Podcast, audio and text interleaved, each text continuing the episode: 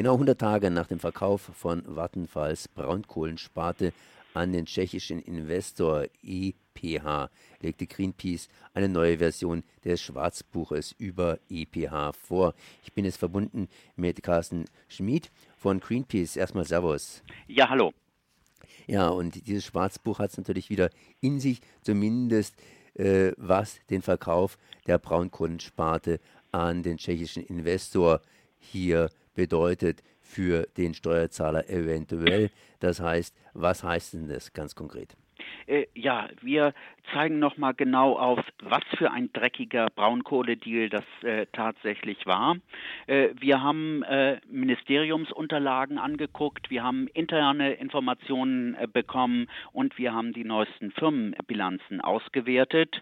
Und danach zeigt sich, äh, dass die neue LEAG immer weniger Eigenkapital hat, dass sie immer mehr Fremdkapital aufnehmen äh, müssen und dass äh, kaum Geld für Rückstellungen zur Verfügung äh, stehen.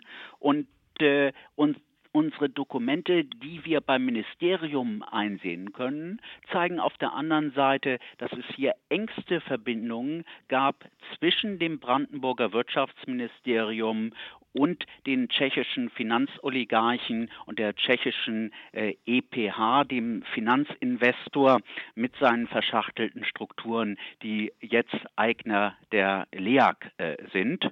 Und äh, da zeigt sich auch, dass die Verbindungen viel frühzeitiger und intensiver stattgefunden haben, als das bisher bekannt ist.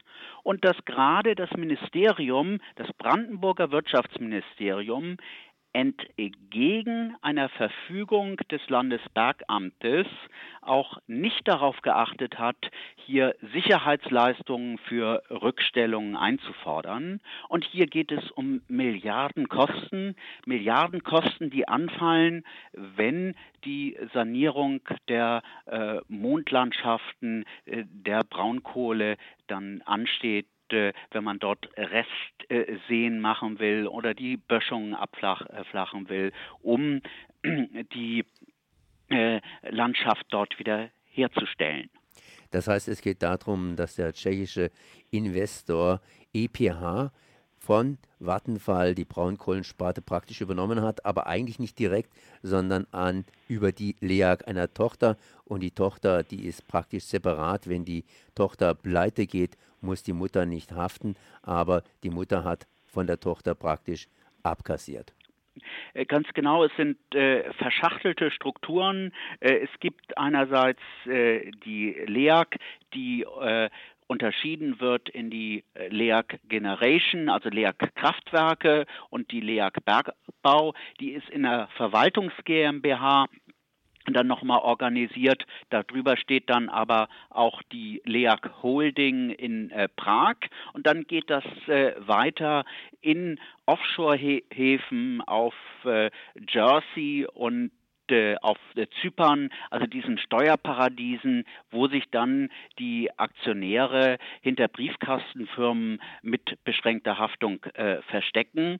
Und äh, das haben wir einerseits im Schwarzbuch aufgezeigt. Wir stellen aber auch die Frage, wo eigentlich die Milliarden Mitgift, die Vattenfall dem, äh, äh, dem neuen äh, Eigner ja auch äh, übergeben hat, äh, wo die eigentlich hin sind. Denn da hat es unmittelbar nach der Umstrukturierung und dem äh, äh, äh, dem, dem neuen, der neuen Firma LEAG auch innerhalb der tschechischen EPH eine Umstrukturierung gegeben und dort haben äh, Aktionäre Ge Milliarden äh, Gewinne mitgenommen aufgrund dieser Umstrukturierung. Und äh, das sind auch Fragen, die äh, der neue Eigner hier beantworten äh, muss. Wo ist das Geld eigentlich geblieben, diese 1,7 Milliarden äh, Mitgift? Und gibt es überhaupt noch ausreichend äh, Gelder? Dann äh, die Milliarden für die Renaturierung der Braunkohle äh, dann hinterher zu bezahlen in den kommenden Jahren. Wer haftet jetzt noch? Das heißt äh, Schweden, Brandenburg oder Tschechien? Wenn äh, irgendwas passiert? Ich habe einfach mal die Staaten genannt, beziehungsweise die Staatsteile. Äh, ja, äh, die Antwort ist klar, es weiß keiner genau. Äh, die äh, Schweden sind natürlich irgendwie in einer moralischen Verantwortung, aber mit einer moralischen Verantwortung wirklich äh, äh, Milliarden äh, von dem schwedischen Staat einzufordern, äh, das ist höchst äh, zweifelhaft äh, die deutsche LEAG, die hat überhaupt nicht das Finanzpolster, dieses Geld aufzubringen. Die Braunkohle schreibt rote Zahlen, also da ist kaum mehr Geld zu machen. Und die Tschechen, das sind äh, Briefkastenfirmen mit beschränkter Haftung. Also das ist höchst fragwürdig, ob die tatsächlich dafür aufkommen. Und genau deshalb kritisieren wir auch das Ministerium für Wirtschaft, das entgegen der des Rates der eigenen Fachbehörde es nicht für notwendig gefunden hat, hier Sicherheitsleistungen für die Rückstellung äh, zu verlangen.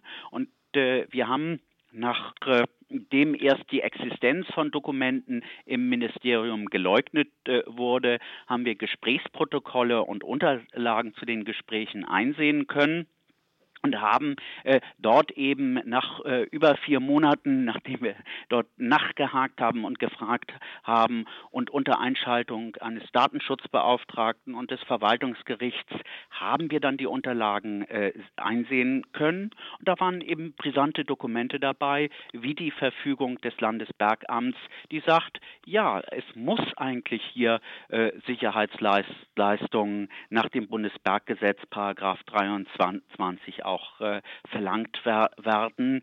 Äh, und äh, das ist im öffentlichen Interesse. Und genau dieser Verfügung ist das Wirtschaftsministerium nicht gefolgt. Und da stellen sich natürlich die Fragen, warum eigentlich nicht? Äh, was ist dort im Ministerium anders bewertet worden, äh, dass sie äh, so leichtsinnig diese Garantieleistungen und Sicherheitsleistungen nicht eingefordert haben von dem neuen Investor. Wer ist in diesem Fall das Wirtschaftsministerium? Das sind ja eigentlich die Beamten bzw. die leitenden politischen Beamten und die Beamten selber haben sie ja gesagt, die Experten haben gesagt, nein, so geht es nicht. Wir brauchen Sicherheitsleistungen und irgendeiner hat dann entsprechend unterschrieben, dass das doch geht.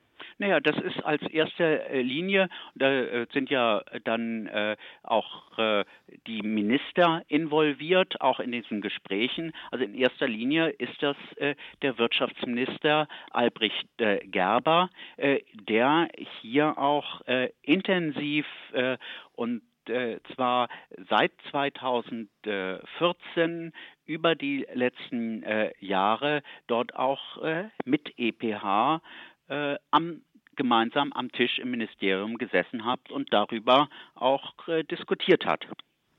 Und kann man den irgendwie haftbar machen?